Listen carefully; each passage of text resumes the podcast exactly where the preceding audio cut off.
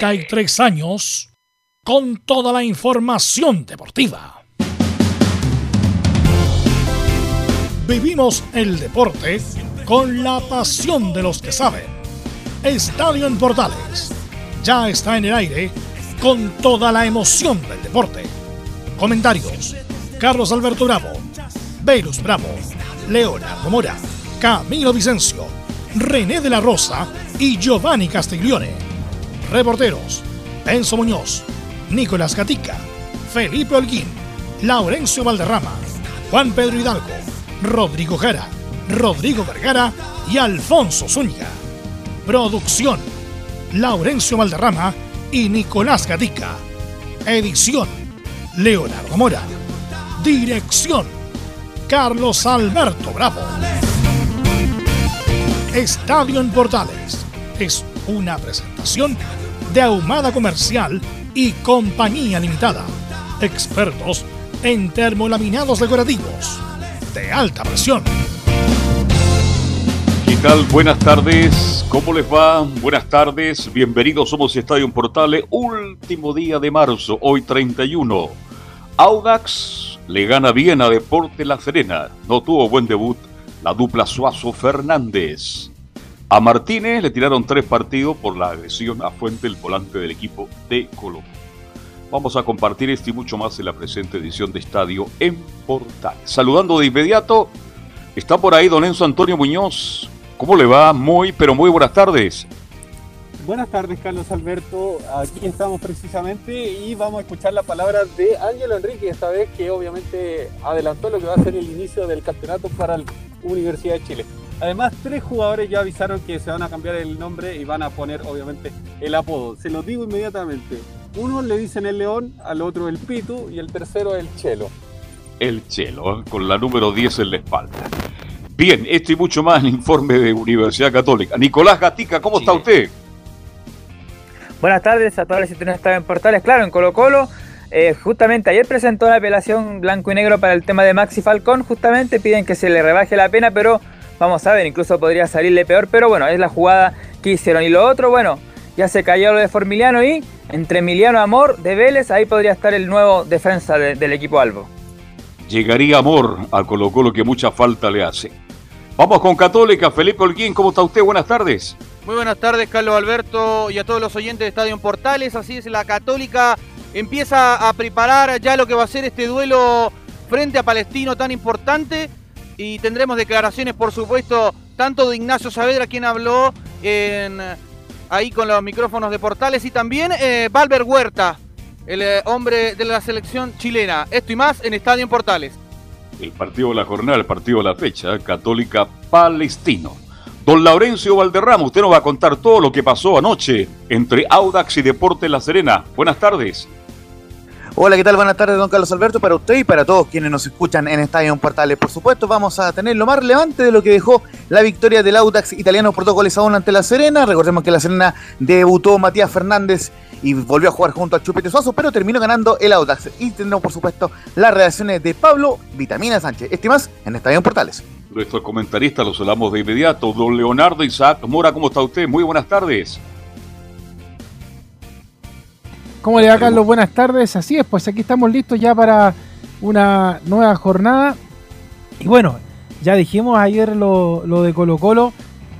Puede salirle peor el remedio que la enfermedad, así que vamos a esperar qué es lo que decide al final el tribunal en estos días con la decisión de lo que vaya a pasar ahí. Y ayer yo no le pregunté a usted, Carlos, ¿Qué apodo se pondría usted en una camiseta si le toca jugar? Buena pregunta, lo voy a pensar, ¿ah? ¿Ah? Lo voy a pensar, pero tengo tanto. Ahora sí que va a ser difícil porque imagínese los equipos que uno no conoce a los jugadores, claro. que, aparezca el jugador tanto con un apodo y, este cabrón de dónde salió. Bueno, eso para partir hoy día en Estadio Portales. Se va a chacrear la cosa. Se va a chacrear. Independiente de lo simpático, lo, anecdótico, van a empezar todos con los nombres, con los, con los, qué sé yo, con los, con los sobrenombres pero se va a crear igual que en México. Lo único que falta es la... Llenar las camisetas de publicidad, ¿no? Bueno, incluso algunos, algunos equipos ya tienen llena de publicidad por todos lados, pero independiente de lo simpático que pueda salir el inicio, es chacrear la cuestión. Claro, ya hay hombres que son simpáticos, otros son hirientes, diría yo. ¿ah? Bien, ¿estará por ahí, don? No, no, no, no está, qué lástima, qué pena. Bien, Camilo Vicencio, ¿cómo está usted? Buenas tardes. Muy buenas tardes, Carlos, para usted y para todos los auditores de Estadio en Portales. Eh, sí, pues esto también, y el campeonato ya está chacreado con lo, imagínense, con que vaya quedando un equipo libre y además agregarle todo esto. Bueno, además. Sí, sí, sí, sí, pero en definitiva va a quedar, va a quedar así. Así que vamos con el fenómeno Nicolás Gatica leyendo los titulares. Exactamente, comenzamos entonces esta edición de Estadio en Portales de día miércoles. Comenzamos con el fútbol chileno con lo que dejó el triunfo de Curicuante Melipilla. Por supuesto tenemos voces de sus protagonistas. Ayer mencionamos que Felipe Seymour fue presentado en O'Higgins. El técnico Dalcio Giovanni aseguró que, claro, lo traen pensando en que tiene muchas posibilidades de emigrar Tomás Alarcón. En cuanto al tribunal, lo adelantó Carlos Alberto, le dieron tres fechas de castigo a Ariel Martínez por su codazo a César Fuentes el día sábado. En otra noticia, tras lo que dijo Laurencio, el debut de Suazo y Matías, hinchas de La Serena por redes sociales le dieron con todo al bajo nivel de Matías Fernández. Incluso alguno dijo que debe haberse retirado ya hace un tiempo y también hubo críticas hacia el rendimiento de Humberto Suazo, que lo encontraron bajo también. En algunas otras noticias de chilenos por el mundo, por ejemplo, bueno, Carlos Palacio podría hacer su estreno hoy hoy día en el Inter de Porto Alegre. Recordemos que el cuadro va a jugar el torneo gaucho ante San José esta tarde desde las 20 horas y claro, el chileno podría debutar. Y alguna noticia también del fútbol femenino, recordemos que el día jueves viaja la selección chilena a Antalya para jugar este repechaje frente a Camerún, camino a Tokio 2020. Esto y más en Estadio en Portales. Bueno, eh, ¿Está Laurencio por ahí o no? Laurencio, a ver si. Eh, no, bueno, Laurencio está ocupado, pero bueno, vamos a ocupar. Al final. ¿Velus? Sí, Laurencio sí, porque hablamos tanto. Eh, bueno, obviamente que está tu informe en la, en la parte final del programa, pero quisiera partir contigo en algunas consideraciones respecto de lo. Tanto se habló de lo de Matías, lo de Suazo. Eh, yo algo vi el partido. Eh, la verdad, los dos estuvieron mal, pero quisiera saber su, tu, opinión respecto a estos dos jugadores tan importantes que jugaron ayer con la Serena en Laurencio. Mira, justamente vamos a escuchar más adelante unas declaraciones de Pablo Vitamina Sánchez, donde mm, eh, respondía, digamos, a nivel general, cómo fue que neutralizó a la Serena y a, Matías con, Humberto. Eh, lo cierto es que hay un, hay un dato que es irrefutable y que ahorra todo análisis y comentario. En la transmisión oficial pusieron los remates eh, en general y los remates a portería. En ambos ítems, la Serena tenía cero, mientras que el Autas tuvo 11 remates en total eh, en general y aproximadamente 6 al arco. Entonces, eso ahorra todo comentario. La Serena no, no, no, no tuvo chance en el primer tiempo y en el segundo mejoró algo, pero el arquero Joaquín Muñoz prácticamente no trabajó. Debe ser lejos el partido más bajo en la era de Miguel Ponce en Deporte La Serena y eh, el Auda también lo hizo ver muy mal al cuadro eh, y ciertamente no anduvieron tanto Matías Fernández como Humberto Suazo, aunque en el caso eh, de Chupete igual tiene el aval de que el año pasado eh, marcó cerca de, de 10 goles en el cuadro granate. Sí, porque le pregunto, eh, era bueno, había mucha expectación de ver a Matías Fernández y a Chupete Soto. Chupete Soto ha cumplido desde que llegó con crece, pero lo del Matías Fernández eh, era una interrogante, Camilo, por eso había tanta, no expectación, pero había eh, ganas de verlo, Camilo. Sí, después de 15 años se hablaba, todos, todos hablaban de eso. Por lo menos jugó, alcanzó a jugar 60 minutos, pero no, pero no estuvo a buen, a buen nivel. Matías Fernández, Humberto Suazo, en los 90, incluso dio el pase para, para el gol. Al final, eh, eh, ya en el tiempo adicional de Deportes de La Serena, para, para el descuento. Pero, pero claro, incluso ahí los hinchas bien divertidos porque en los hinchas de eh, elegían como la figura Matías Fernández y después también habían unas críticas también de, algunos eh, simpatizantes de Deporte de La Serena por las redes sociales. Así que bueno, en todo caso, eh, muchachos, eh, eh, marcarle muy brevemente un par de cosas. Bueno, primero que todo, que las votaciones que se dan en el canal oficial, muchos se dan por, hinchas que votan por, por afinidad, más, más, más, que por el nivel de juego. Y lo otro que les quería comentar, claro, también lo conversamos por interno, bueno, también con los muchachos de hinchada monumental de Portal TV, que no solamente se cumplían 15 años, bueno, de, en, en rigor 14 años y un poco más, porque fue en la final, curiosamente ante el Audax, en la final del, de vuelta del torneo clausura del año 2006 cuando Matías Fernández y Humberto Soso jugaron por última vez en Colo Colo. ¿Se acuerdan cuando fue la última vez que jugaron juntos oficialmente ambos jugadores? Esto fue el 11 de septiembre del año 2012, obviamente una fecha inolvidable para nuestro fútbol chileno por la partida del gran Sergio Roberto Livingston.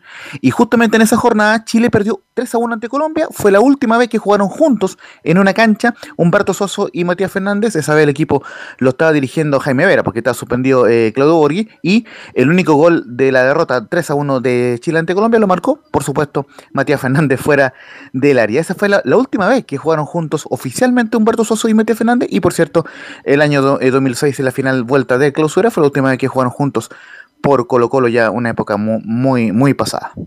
Es distinto que juegue Suazo con Valdés, que ya no está, a que juegue Suazo con Fernández. No, y la pregunta es, ante el nivel, bueno, y tú también eh, eh, cercano a, bueno, el histórico Colo Colo, Laurencio, y parto por ti, después parto por el panel, o sea, no es por crucificarlo ni mucho menos, pero eh, Debería retirarse Matías Fernández después de esta temporada, ¿no? Porque con Colo Colo fue poco y nada y en La Serena, ojalá termine bien, lo comentamos ayer. Pero es triste ver a Matías Fernández como está, Laurencio por un lado, en la opinión es sí, definitivamente tiene que retirarse esta temporada eh, Matías. Y de hecho, según la info que, hemos, eh, que estamos manejando, igual, lógicamente faltan cotejar algunos datos, pero es la intención del entorno de Matías Fernández que él se retire este año, pero que lo haga en un buen nivel, en un equipo de medianía de tabla, como podría ser La Serena, y en un ambiente tranquilo, digamos, que, es un poco lo que vivió Humberto Suazo. Eh, por lo menos sabemos y, sé por interno de que Matías Fernández, buena parte de la decisión que toma para firmar en La Serena es, son y fueron conversaciones con Humberto Suazo. Entonces, obviamente, en, el entorno eh, de Matías Fernández se espera de, que el volante paulatinamente vaya subiendo su rendimiento y que se pueda retirar eh, dignamente en el cuadro de, de Miguel Ponce, un técnico que además sabe manejarse muy bien con los jugadores. Sí, hay que recordar que bueno, hemos hablado del tema, pero Matías Fernández venía del Junior de Barranquilla, ganaba 120 millones de pesos. Era el jugador mejor pagado de Colombia. En Colombia poco y nada. Y viene a Colo Colo, o sea, no regalado, pero 10 millones de pesos para cualquier chileno, un sueldo extraordinario. Estás dentro del 5% más rico de Chile con, ganándose ese sueldo. Pero para el mercado del fútbol no es mucho, la verdad. Y sobre todo vienen de una estrella como Matías Fernández, o sea, de 120 a... Eh, a 10, millones, a 10, millones de pesos. Y en La Serena, obviamente, que me imagino yo, bueno, con Felice, viste que su, su tiene que, alguna relación con, con Matías Fernández, eh, debe ganar mucho menos. La planilla de La Serena es 122 millones de pesos. Eh, por lo tanto, debe ganar mucho menos. Y ojalá, por eso, y ahí te pregunto, Leo, eh, qué pena cuando esa, esa famosa frase de el fútbol me retiro ni a mí y no yo me retiré del fútbol, eh, leo sobre todo con, Matías Fernández, que es muy latente.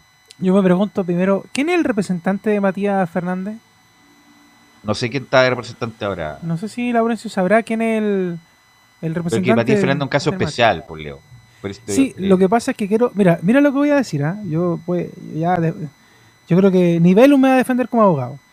Pero es muy desgraciado el tipo que es el representante de Matías Fernández. Porque sabe que Matías Fernández ya hace mucho rato de luz. Camilo, Carlos, auditores de portales, no da el ancho. Entonces es tan desgraciado que le quiere sacar plata hasta el último día que pueda. Y eso no es bien visto. Por eso lo digo.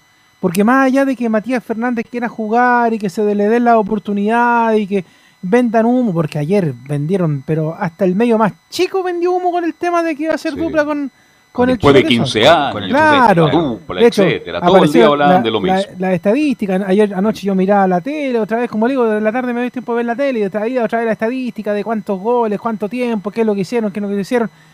A ver, me van a perdonar con todo respeto y con todo cariño por la figura de Matías Fernández, por lo que significa Matías Fernández para el fútbol chileno, por lo que significó Matías Fernández para Colo Colo. Pero el tipo, el representante de Matías Fernández es un chupasangre.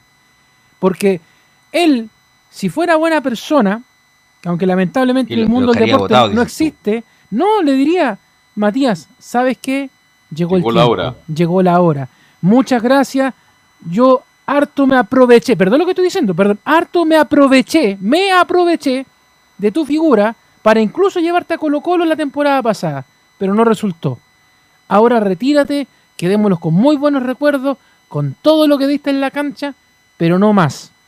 Entonces, lamentablemente, más allá de que si Matías quiera o no quiera, aquí también hay gente por debajo que sabe que el nombre de Matías Fernández vende. Y por eso lo siguen haciendo. Pero yo creo que ya está bueno ya. Ya está bueno. O sea, eh, La Serena no, no, no, no va a ser más. Yo ayer incluso me preguntaban algunos qué resultado daba. Y yo daba más fichas por La Serena incluso. Pero Audax me terminó sorprendiendo. Después lo hablaremos cuando toque el bloque con Laurencio. Pero ya dejemos de estrujar a jugadores que ya dieron lo que tenían que dar. Porque hay, hay jugadores que sabemos que ya cumplieron su ciclo, pero les estamos pidiendo el extra. Pero una cosa, Leo, independiente de Más allá de que jueguen bien o mal, Velo, ya, ya pasó su tiempo. Entonces, cuando muchas veces reclamamos que, hay, que, que no dejamos que, la, que, los que vienen de atrás puedan jugar y puedan mostrarse, bueno, todavía no se quieren convencer de que ya pasó el tiempo, por ejemplo, de Esteban Paredes. Y muy bueno será. Y se fue a Coquimbo, muy bueno será. Pero ya pasó. Ya pasó el tiempo de los Matías Fernández. Ya pasó el tiempo de los Pajaritos Valdés. ya pasó el tiempo de los Johnny Herrera. Ya pasó. Leo, es distinto porque lo de Matías Fernández, Leo, distinto el resto. Porque Matías Fernández tiene 34 años, no es, no tiene 40. Lo de Matías Fernández pues, tiene una lesión crónica. Es que digo, no, lo puedes seguir, no le puedes seguir pidiendo pera al olmo si no la Por eso, pero una cosa eso, yo, mira, son las lesiones que le pasaron. Pagarito Valdés terminó bien en la Serena. Muy bien. Terminó bien jugando bien en la Serena. ¿Qué decir de Luis Jiménez? Imagínate, de treinta y tanto incluso fue llamado a la selección. No tiene, no tiene que ver con la edad, tiene que ver con la situación actual del jugador. Matías Fernández viene, como dicen los argentinos, roto hace rato. Entonces está con un problema crónico hace mucho tiempo. Independiente que en algún punto estoy de acuerdo contigo, pero independiente de lo que le diga el, representante, aquí el que se tiene que decir la verdad es el propio jugador. Sabes que ya no puedo ya. O puedo, acá, me dieron el, el nombre Velus. Es eh, Alejandro Santi Esteban, él es el representante. Ah, pero, ya, pero independiente de, lo que pueda decir el representante, todo lo demás, lo que sea, también el jugador tiene que no engañarse. Pues el jugador ya cuando ya no puede, o le cuesta mucho recuperarse, o tiene problemas en la, en la rodilla para jugar, él mismo tiene que, ¿sabes qué? Me retiro.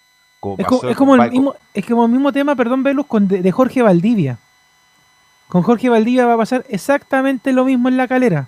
Exactamente lo mismo.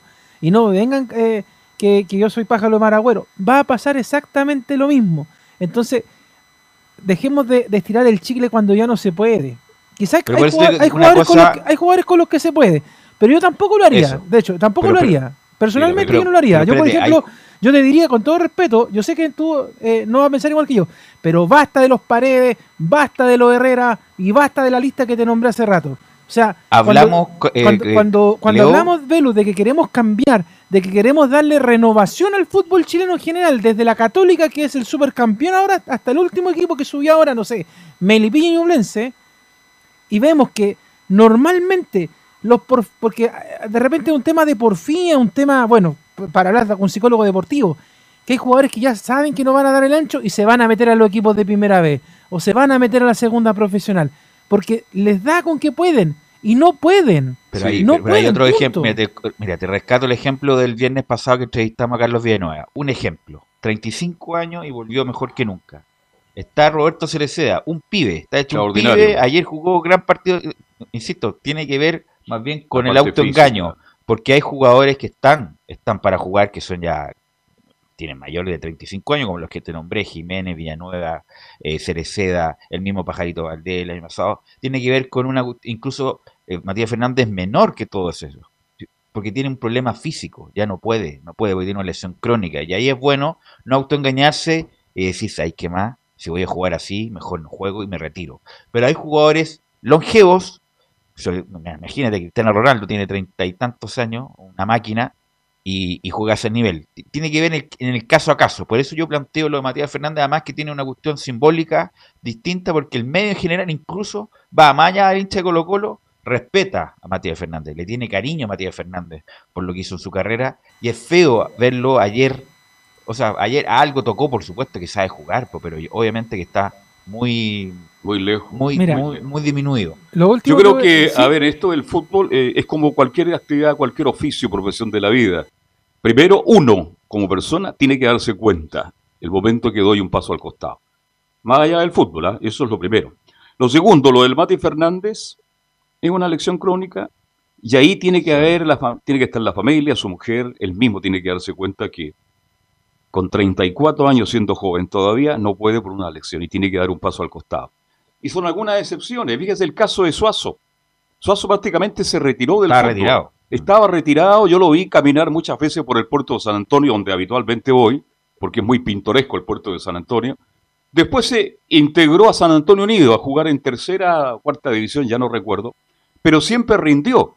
Y yo jamás pensé que Suazo, hoy día de los jugadores ya retirados, de los jugadores que están cercando a los 40 años, junto con Jiménez, de ser prácticamente los mejores jugadores. Por eso yo decía en forma irónica, no es lo mismo jugar con Valdés, que hizo una gran campaña el año pasado, que jugar con Matías Fernández. Así que, no sé, pero... Hay, eso hay caso y caso. Hay caso y caso. Y, yo iba más allá de la cuestión, voy con una cuestión testimonial, porque Matías Fernández, mejor jugador de América, eh, tiene un problema de la rodilla ya crónico, y es, bueno, era feo verlo así, disminuido totalmente en Colo Colo, eh, con los otros que pueden jugar bien y mal, pero ah, están físicamente aptos, eh, como las, los, que nombré, los Jiménez, los Villanueva, los Cereceda, los Valdés, los Suazo, eh, los Larribey, que tienen, Larribey tiene 36 años ya.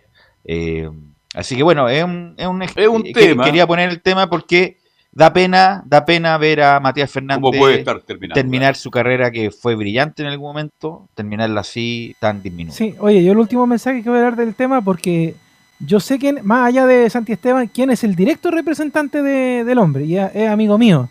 ¿ah?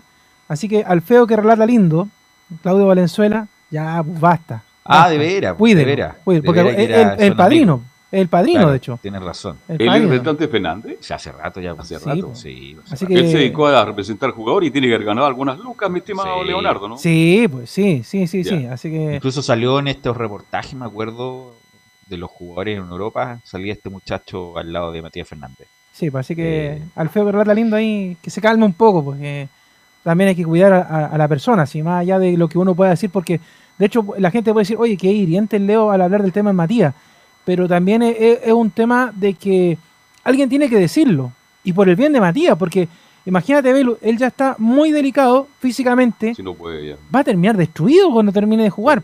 O sea, Además ganó muy bien Leonardo, no, pero independiente eso es como termina. Sí, yo sé que muy feo. retirarse. Es distinto como se retiró Marcelo Sala, que se terminó con goles, perdió una semifinal, pero terminó arriba.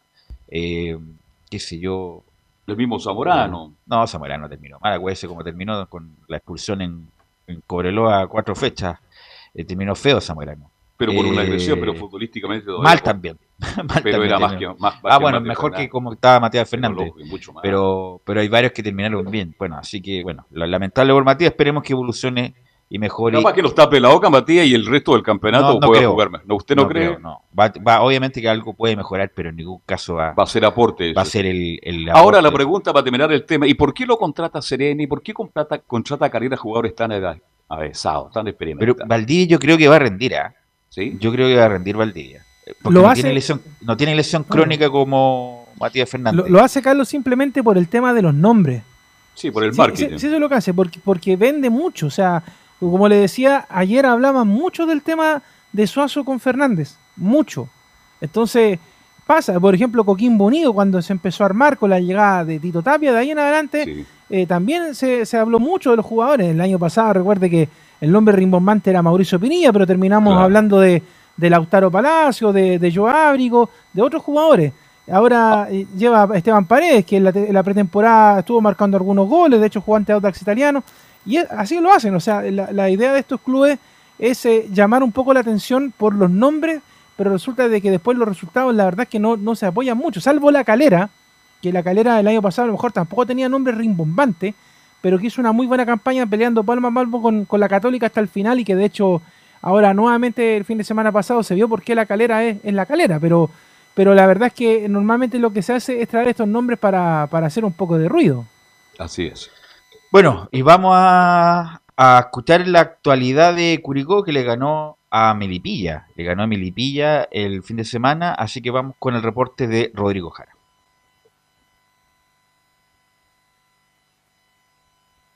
¿Estará por ahí Rodrigo? Rodrigo Jara para que nos indique el, reporte de Curicó. Bueno, Leo me, avisa cuando esté. Sí, ahí llegó Rodrigo ya. Ahí llegó Rodrigo. llegó Rodrigo. ¿Cómo te va, Rodrigo? Buenas tardes.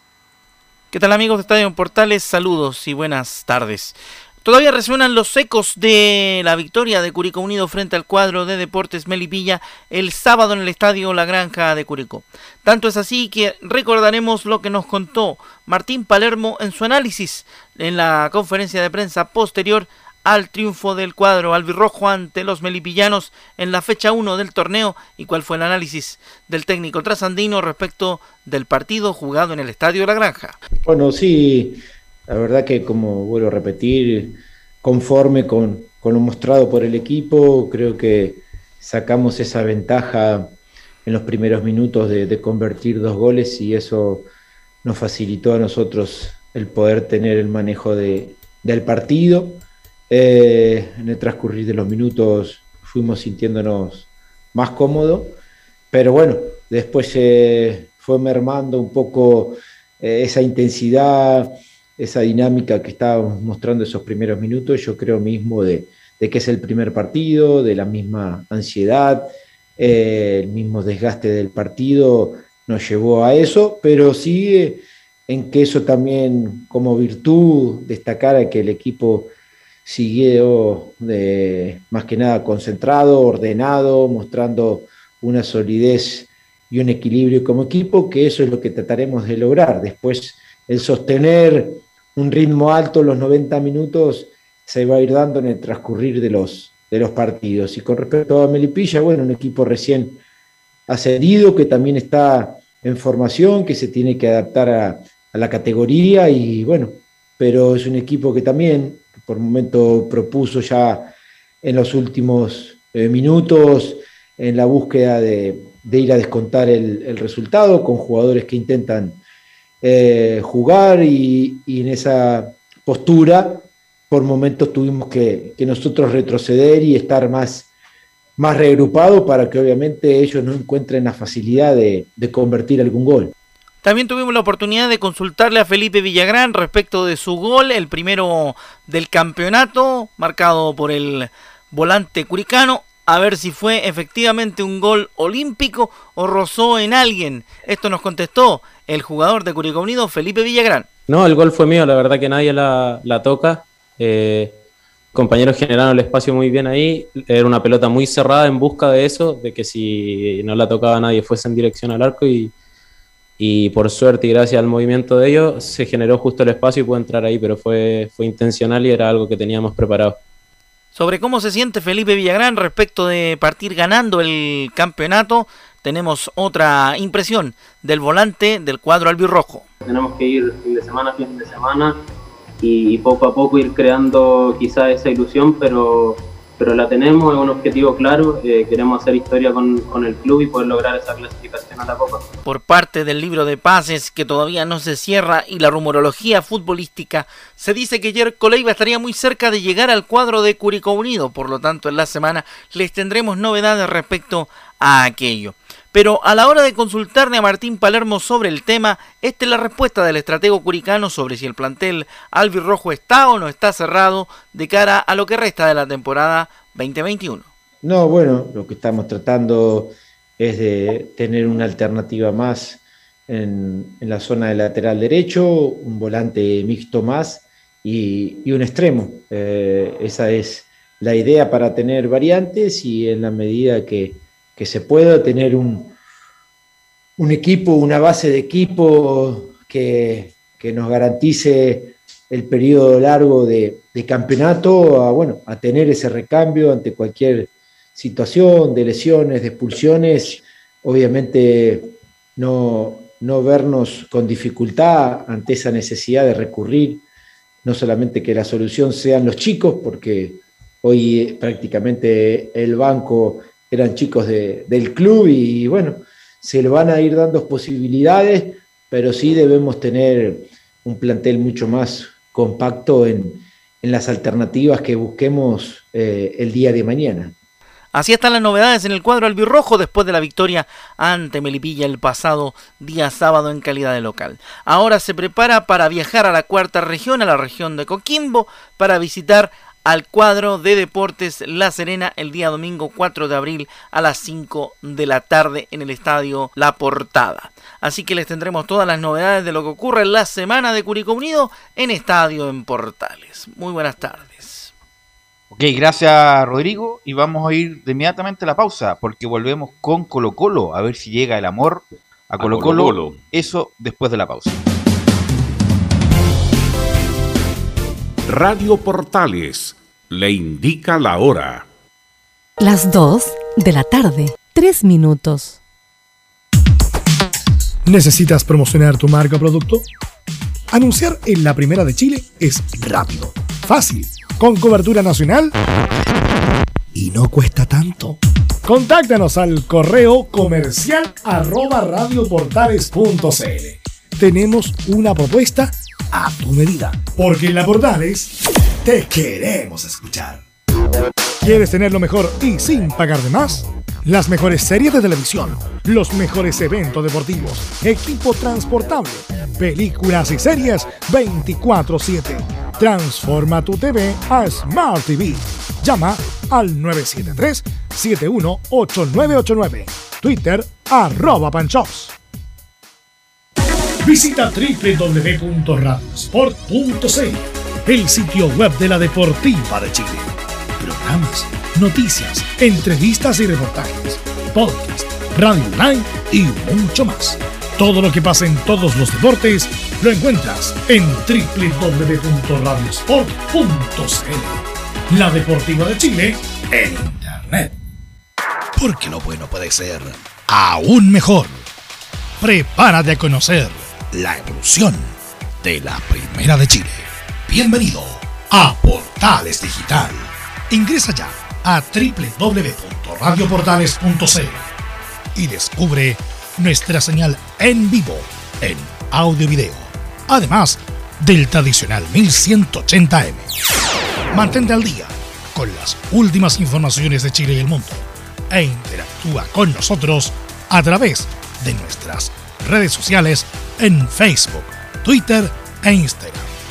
Recuerda www.radioportales.cl La nueva multiplataforma de la Primera de Chile ahora es aún mejor. Termolaminados de León, tecnología alemana de última generación. Casa Matriz, Avenida La Serena, 776 Recoleta. Foro 22 622 56 76. Termolaminados de León. Desde todo Chile. Desde todo Chile. Y para todo Chile. Y para todo Chile. Portales Digital está en todas partes. www.radioportales.cl Entre marco grande y marco chico, media vuelta y vuelta completa. Escuchas Estadio en Portales en su edición central. La primera de Chile, uniendo al país de norte a sur. 14 horas ya con 6 minutos y bueno, se cayó lo Formiliano y va a llegar lo más probable el jugador de Vélez que, eh, que la misma dirigencia no le va a renovar, por lo tanto Vélez no está interesado en renovarle, va a llegar la, la segunda opción, no sé si tan la verdad yo no lo conozco, no, lo he visto jugar. Así que, ¿qué nos puede decir del, de lo que puede venir Nicolás Gatica? Sí, exactamente, porque justamente ya ha caído lo de Fabricio Formiliano, suena justamente la llegada de este defensor argentino Emiliano Amor, defensor de 25 años de Vélez Arfield. Bueno, claro, tiene un contrato vigente hasta junio del 2021 con los argentinos, pero claro, el Vélez no le va a renovar, ya le dijo que no, ninguna posibilidad de seguir en el cuadro de allá de Liniers, el futbolista quiere venir además, y otra condición, lo mismo que pasó con Formiliano, pasa ahora con este jugador Amor, tiene un acuerdo de palabra con la dirigencia de Colo Colo, pero ¿cuál es el problema? Lo mismo que Formiliano, los clubes tienen que negociar entre ellos y ahí hay que ver si Vélez está dispuesto, pero por lo menos con el jugador no, hay pero acuerdo. No queda libre, pero no queda libre ahora. ¿Puede, puede negociar como jugador libre, amor? El punto es pagarle este mes, este dos meses que queda. Abril, mayo. Él Claro, puede negociar como hasta jugador junio. libre. Sí. Claro. Así que Pero claro, ese sería el principal problema. Y otro problema también es lo del tiempo, porque si llega, por ejemplo, pasado mañana ya tiene problemas con esto de las nuevas medidas sanitarias. Recordar que para viajeros que vengan de cualquier país de procedencia, todo viajero deberá cumplir una cuarentena obligatoria de 10 días sin posibilidad de eximirse. Además, los primeros 5 días deberá trasladarse de manera obligatoria a un hotel transitorio y realizarse un test PCR, así que también esa es la otra dificultad también que tiene la, llegada de este defensor.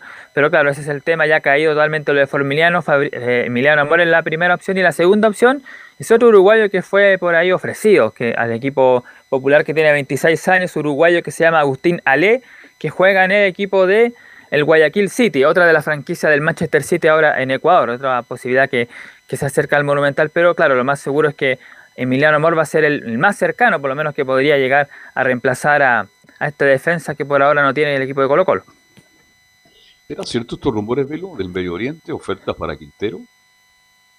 Sí, pero bueno, lo de Amor, antes de ir con Quintero, eh, bueno, lo ha dicho por todos los tonos, que necesita un central, eh, pero si traen Amor, mejor me quedo. Ahí, ahí sí, ahí puedo si, venía Formiliano, bien, porque es titular en Peñarol, perfecto, titular, líder. Pero si viene Amor, que es alterna con Vélez, entonces mejor me la juego con un, con un juvenil. Con un juvenil. y con Zacarías más adelante. Eh, Saldivia. Saldivia. Saldivia. Eh, aunque está, bueno, está disminuido. Pero, pero si viene un, un jugador de medio pelo, Camilo, eh, no sé si le pondría tantas ganas para que viniera. No, pues y aparte que en tres fechas más ya va a estar de vuelta Falcón, pues entonces ahí también, y después en algún momento tendrá que estar Mico Albornoz, que también puede ser otra alternativa. Campos va a volver. Exactamente, Campos más lejos, pero claro, pero pero me imagino que Albornoz estará más cerca y Falcón también. Si fuera ya como Falcón, que llegó, que era titular en, en Rentista, jugaba Falcón, ¿cierto? Eh, sí. Que fue campeón, fue elegido el mejor central del fútbol uruguayo, perfecto, tiene todo el nombre, pero si viene Amor, con todo respeto, a lo mejor viene acá y la, rompe en Chile, pero un jugador de medio pelo, totalmente amor, la verdad no, no, no, sé si vale la pena hacer tanto esfuerzo por este, por este jugador, si es que lo solicita tanto eh, Quintero Nicolás. Claro, y como decía muy bien eh, Carlos Alberto, sí, el que dio esta información fue el noticiero de, de, de Tele 13, dijo justamente que Gustavo Quinteros tiene una oferta para partir al fútbol de los de, Medio Oriente que podría ser a Emiratos Árabes, podría tener su otra posibilidad, ya estuvo, recordemos el, técnico eh, Gustavo Quinteros en el medio, estuvo en el Al Wasal de Emiratos Árabes en el 2018 y en el Al Nazar de Arabia Saudita 2017 y 2018, así que sí, hay rumores que dicen que podría partir, además que bueno, se ha acrecentado por todo el tema que, que, ha reclamado todos los días y todas las conferencias Gustavo Quintero sobre el tema del central y del delantero, como se dice, está bastante aburrido y quizás quién sabe si puede tomar esta opción, pero claro, por ahora es a modo de, de rumor que podría partir al fútbol de Un rumor. A menos que le ofrezcan muy, demasiada plata. Ahí eso quería llegar. Demasiada plata, pero, pero viene, viene recién Quintero el año pasado, entre comillas, como dice él, lo salvó del descenso. Está armando un plantel para ser protagonista y justo se va a ir a, mitad de camino. O sea, yo creo que yo creo que no, a menos Pero si le ponen un saco de billetes. Hay, hay claro, hay uno. Hay es el tema. Nicolás. Siguiendo con el tema de, la defensa, como lo habíamos dicho ahí los titulares, ahora antes de pasar a escuchar justamente otro defensor, estamos hablando de todo esto de amor, de, del uruguayo, de Matías Eldía que hablar, pero otro tema defensivo, como ya dijimos, lo de Maximiliano Falcón, que ayer se comentó, lo que pasó fue, fue esto, se presentó finalmente la apelación para la reducción de, la pena para el jugador Maximiliano Falcón. Lo siguiente dice que los abogados presentaron una apelación a la primera sala del Tribunal de Disciplina. Ahora tiene que salir debidamente a la segunda sala y son ellos los que dictaminan una nueva sanción. Pero claro, como ya lo hemos comentado, está la, oportunidad, la posibilidad de que estas cuatro fechas puedan ser más incluso por esta apelación, pero por lo menos por lo que se sabe ya se presentó, así que hay que esperar ahí que lo que dice el tribunal para ver si se mantiene las cuatro fechas o se anula o se mantiene mantiene por más por más fechas esta sanción para el defensor uruguayo. la sanción no se va a anular, eh, Nicolás Gatica. O, le dan más partido o le dan menos, pero en ningún caso se va a anular. Ah, claro, no, eso, eso sí, eso quería decir que no se va a anular, sino que le pueden dar la menos o, más. Claro, ahí podría estar la, situación que pasa con Maximiliano Falcón, así que hay que esperar ahí que le va a pasar con ese tema. Y como decíamos, claro, fue temporada de, defensa, se ha hablado todo, todo, este tiempo en Colo Colo, ni siquiera del mediocampo o la Vamos a escuchar justamente a Matías Salida que volvió a jugar tras prácticamente un año sin hacerlo por, por esa lesión grave que tuvo rotura de ligamentos y que no está todavía al 100%, pero por lo menos ya tuvo sus minutos ahí frente a la calera el día sábado. Y justamente la primera que vamos a escuchar de Matías Saldivia, hace mucho tiempo estaba esperando volver a jugar. No, en lo personal, mucho tiempo que estaba esperando este momento de, de volver a jugar, de volver a, a estar con esta camiseta, a estar con mis compañeros dentro de una cancha. La verdad que el semestre pasado sufrí mucho desde afuera y, y el otro día cuando me tocó entrar traté de disfrutarlo lo, lo que más pude. Eh, creo que dentro de todo hice, hice bien las cosas, obviamente en lo físico todavía me falta ritmo para, para estar al 100, pero, pero por suerte se pudo completar un, un buen partido. Así que esa es la primera justamente de Matías Saldivia, claro, para ser exacto, aquí muy bien Lorenzo me manda el dato, hace seis meses prácticamente que no juega Matías Saldivia, la última vez fue el día 29 de agosto en un partido que se juega en Monumental, derrota de Colo Colo 3 a 2 frente a Santiago Wander, cuando fue el primer partido de vuelta del, del tema sanitario, ahí se jugó ese partido y Matías Saldivia hizo dupla ahí con el Chaco Insaurralde y se lesionó en ese partido desde ahí que no jugaba Saldivia y recién está reapareciendo en el duelo del día sábado frente a Unión La Calera, aunque claro, no, no da totalmente seguro de que pueda jugar el partido del día sábado frente a Cobresal, pero por lo menos podría haber algunos minutos allá a las 20.30 el día sábado. Ojalá vuelva bien, ¿ah? porque el- la vez pasada también estaba descompensado y después se tuvo una lesión grave nuevamente, así que... están apurando mucho. Ojalá Camilo Leo vuelva bien, no se descompense y no tenga una lesión grave, porque ya, ya ha tenido dos cortes de ligamento, me parecen, dos, tres Sí. años. Sí, y una fue, es la lesión más grave que puede tener un jugador. Sí, pues una fue corte de ligamento y la otra anterior, algo así. ah, me parece que fue el tendón de Aquiles una, una, de la- una de las dos, entonces ya han tenido, sí, ha estado prácticamente un año, dos años casi fuera de las canchas Matías Saldivia y ahora nos habían dicho que, que en mayo podía recién, se, se le apuró, ya jugó 45 minutos, ya jugó 45 minutos me parece, y ahora no creo que no creo que le exijan tanto, va a tener que ir de a poco. Eh, Sí, tendón, tendón de Nicolás. Aquiles. Es el tendón de Aquiles fue la, otra lesión que había tenido también eh, eh, justamente salido. Así que tendón de Ya, Aquiles ya. y más encima rotura de ligamento. Bastante complicada la situación ahí de Matías Saldivia. No, grave, las dos lesiones, imagínate. Así que Yo no sé qué sensación le da a mí cuando entró a jugar el otro día, me dio miedo, porque dije, va a trancar una pelota, va a tener, menos mal que pasó la prueba, y eso es un, es un avance importante, pero indudablemente que es un jugador que todavía no estaba en un partido duro, complicado, no, le va a costar un poco. Nicolás. Otra de Matías Saldivia, claro, es lo que tiene que ver con el tema que reclamaba Quintero, por la falta de los defensas, cómo se va a armar el equipo. Justamente Matías Saldivia dice, tuvimos muchas bajas en defensa, quizás estamos un poco cortos, dice. Sí, sabemos que en Colo Colo siempre eh, hay competencia en todos los puestos, casi siempre tenés dos o tres compañeros y obviamente tuvimos eh, muchas bajas en esa posición, contando la mía del año pasado, ahora que estoy volviendo volviendo a, tener más ritmo, pero bueno, se fueron compañeros, eh, otros se lesionaron, otros están sancionados, así que sí, por ahí ahora estamos un poco cortos en esa, en esa posición porque, como te digo, pasaron también muchas cosas extrafutbolísticas que, que por ahí no nos están complicando hoy para armar el equipo, pero, pero por suerte el otro día le tocó debutar a, a Dani y lo hizo de, de gran manera y, eso también está bueno porque los chicos del club eh, una vez más demuestran que están preparados para, para jugar cuando les toque.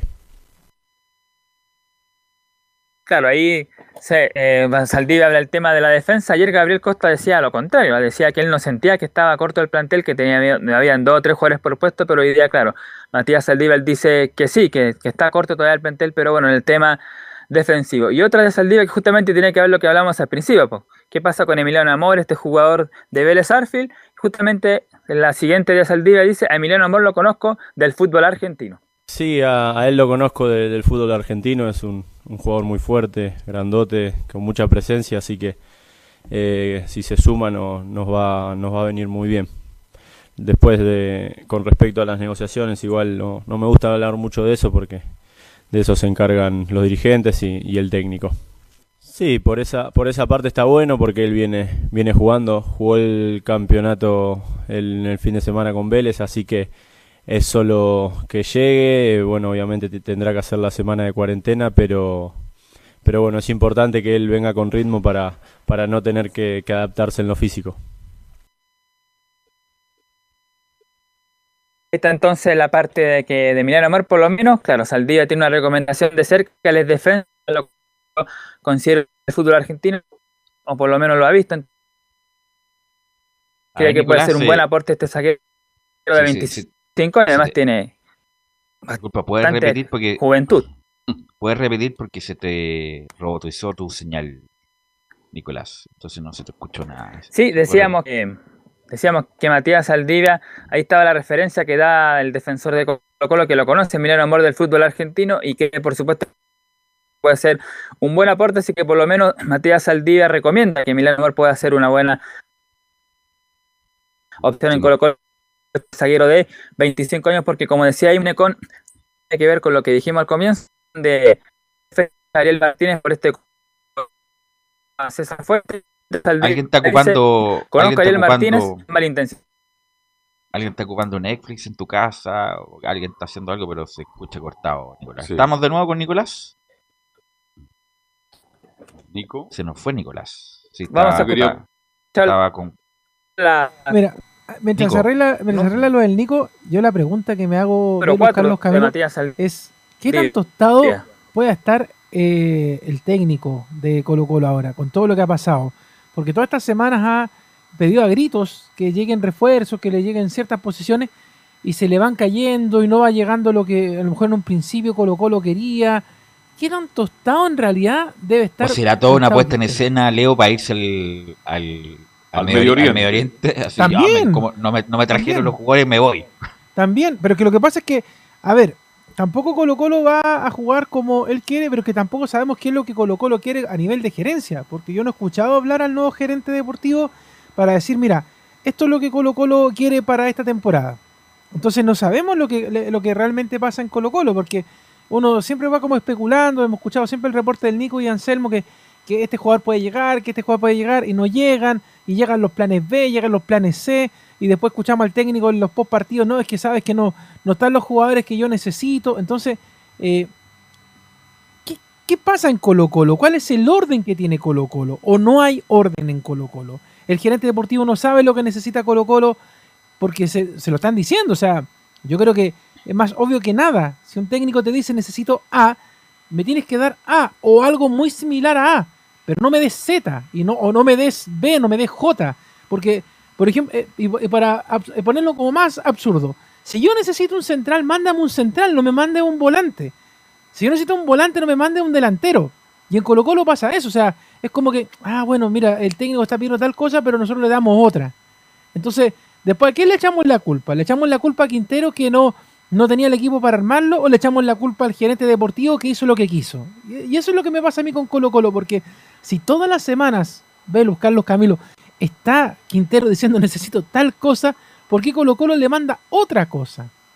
Claro, el problema está, creo yo, que Colo Colo tiene un buen plantel y también aquí hay que ver la mano del técnico. A falta de jugadores, a falta de especialistas en cada función, el técnico tiene que tener la capacidad para demostrar por qué está en Colo Colo. Y hasta aquí, yo reitero, me encantaron, a mí me entusiasmaron los 60 minutos de Colo Colo con Católica, me gustó Colo Colo, dije yo, ay, qué bueno, Colo Colo está de vuelta. Bueno, pero, con Unión Calera no mostró absolutamente nada. El segundo partido, hay que ver cómo va, cómo evoluciona Colo Colo. Si en, en tres, cuatro partidos más sigue mostrando algo parecido con Calera, ya, ahí seamos categóricos. Pero hay que ver cómo. Y además tiene bajas Colo Colo, eso es verdad. Tiene bajas Colo Colo. Pero no olvidemos que Colo Colo salvándose de Colo Colo nunca mostró una línea futbolística. No, no, pero pues estoy hablando de ahora. Si ahora en cuatro partidos más sigue mostrando lo mismo con Calera, ya, soy categórico. se queja mucho Quintero. Es que por eso te pregunto, Velu, ¿qué, es lo que, por ejemplo, más allá de lo, de, de, lo de Quintero, porque Quintero puede salir y puede llegar otro, ¿ya? Eh, pero, ¿qué es lo que quiere Colo Colo para el 2021? Yo no he escuchado... No, pelear, pelear. Eh, pero es que yo no he escuchado a eh, el gerente deportivo hablar de eso. Decir, mira, lo que pasa es que estamos armando un plantel competitivo para que para poder salir campeones. No, mira, estamos armando un plantel para quedarnos en la medianera tabla no, mira, lo que, lo que era importante para esta temporada era, eh, no sé, eh, preparar mejor el sector ofensivo o el sector defensivo. Yo eso de Colo Colo no lo he escuchado, con perdón, pero he escuchado puros cagüines. lo puro, supuesto. Bueno, la U es la plantilla más millonaria del fútbol chileno, 500 millones, Colo Colo la segunda. Por lo tanto, y tiene buen equipo Colo Colo, o sea, tiene buenos jugadores. Por lo tanto, lo que, Eso es. Colo Colo tiene que pelear el campeonato. Hay que armar bien ese Tiene que pelear el campeonato. Si lo peleó con Calera con mucho menos, ¿cómo no ser capaz Colo Colo de pelear el campeonato con Martín Rodríguez, con Solari, con Gaete, eh, con Fuentes, con el Colo Gil, con los centrales que tiene Saldivia, Falcón? eh, o sea, Colo Colo Tiene, tiene, tiene, con qué. tiene el punto, es, una el punto es armar el asunto Nicolás Gatica y que funcione. El punto es que no ha funcionado hasta ahora, eso es verdad. Pero bueno, vamos a ver cómo en estos 3-4 partidos si mejora o no Colo Colo. Ahora sí, si es que estamos bien Nicolás Gatica. Sí, la última que vamos a escuchar a Matías Saldivia sobre lo de Daniel Martínez, esta sanción de tres partidos y el codazo también a César Fuente y lo que pasó en eso, dice el defensor colocolino, conozco a Ariel Martínez y no es malintencionado, dice.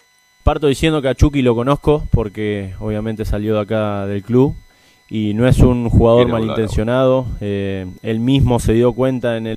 Bien.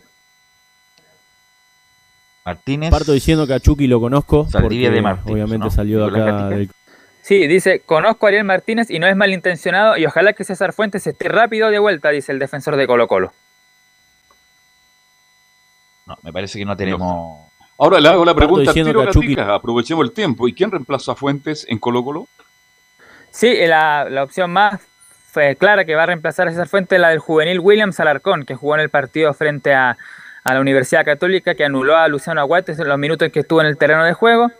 Así que él, Williams Alarcón, es el jugador que más eh, le gusta justamente a Gustavo Quintero. Está también otra opción, el chico Brian Soto, claro, solo de los que está ahí, Jorge Araya, que estuvo a préstamo en Palestino, que ahora vuelve, pero lo más seguro es que Williams Alarcón va a ser el que acompaña ahí al Colo Gil en la contención, justamente por la ausencia de César Fuente, que justamente cerrando ese tema, obviamente Fuente habló de su operación, dice, por supuesto, espera volver mucho más fuerte, y obviamente asegura que no va a estar en este partido frente a Cobresal, pero que dependiendo de cómo evolucione su operación, se va a ver si puede jugar para el próximo partido de Colo Colo, que sería, si no me equivoco, frente a Everton, el próximo partido. Ahí tengo que, que verlo.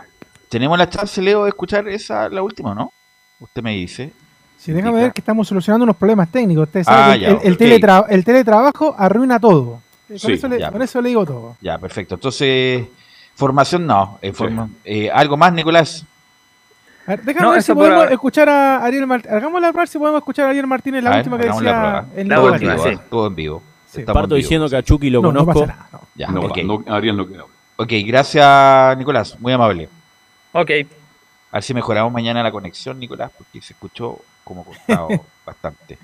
La próxima Eh, fecha es eh, Colo Colo Higgins después del partido con Cobresal. Cobresal, el partido es el domingo, ¿no? Sábado. Sábado 20-30. 20-30, después, después del partido de la U. Ok. Gracias, Nicolás. Y vamos con Felipe, con Felipe Holguín para que nos actualice las novedades de la Católica. Muy buenas tardes, Velu, y a todos los oyentes de Estadio en Portales. Eh, la Católica, como bien yo lo decía ayer en el informe, cuando partí el eh, titular hablando sobre este posible castigo que podría tener la Católica al respecto, por, eh, porque fue citada al Tribunal de Disciplina por un error en la camiseta de Carlos Salomón. Cabe decir que por la situación particular que tiene eh, preocupada a la escuadra de la Católica Velus, ya que por el error en la numeración de Carlos Salomón le estaría generando un tremendo dolor de cabeza a la técnico uruguayo Gustavo Poyet tras eh, el informe que emitió eh, Rodrigo Carvajal, el árbitro de este encuentro ante Ñublense, y fue porque lo que sí, para ir detallando un poquito más y ampliando esto, eh, la Católica no arriesgaría, eh, en este caso, los puntos, sino que ya por algo monetario en, en, en UEFES.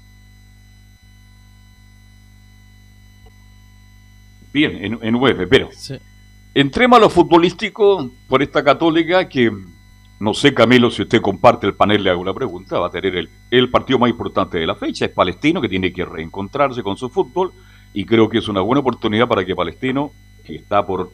hizo un plantel para pelear el campeonato, debe ser para mí el partido más atractivo del fin de semana. Sí, para mí también, Carlos, y creo no solamente Palestino, la Católica también, si juega como contra Ñublense, sobre todo el segundo tiempo, yo creo que con- contra Palestino le va a costar más, independiente que sea local, pero el segundo tiempo de la Católica, donde fue más Ñublense en ese caso, tiene que mejorar mucho, por lo menos fue autocrítico el técnico Gustavo Poyete ese día y reconocía que tenían que trabajar eh, en varias cosas, pero claro, era el segundo compromiso. Pero de esa forma, eh, y en la Copa Libertadores proyectándolo, va absolutamente a pasarlo mal.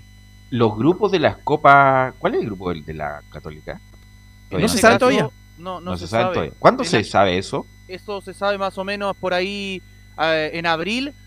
Eh, se vería tener, eh, que se dé el sorteo porque va, bueno, la Católica le podría tocar hasta un, se sabe que va a ser un, un cabeza de serie bastante difícil, puede ser entre un brasileño y un argentino hasta un uruguayo. Serían los 13 continentes que le va a tocar sí o sí a la Católica, en este caso todo se tiene que definir dependiendo de lo que pase entre las llaves que se están jugando todavía, para que así se pueda cerrar el, este sorteo. Católica va, en el bombo 12, en el bombo 2.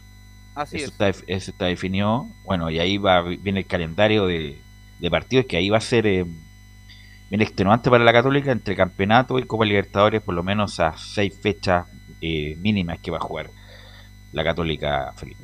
Bueno, todo el último año le ha tocado bien el calendario siempre difícil a la Católica en la Copa Libertadores. Bien pesado el calendario católico. Sí. No ha tenido suerte en el, en el Ojalá que ahora la tenga. Sí. ¿Mm? Ya, muchachos, y con respecto ya para entrarnos a lo que va a ser este partido del eh, fin de semana, donde va a jugar la Católica el día domingo, eh, escuchemos las declaraciones de Ignacio Saavedra, quien habla al respecto eh, y dice, siempre es bueno empezar el torneo ganando.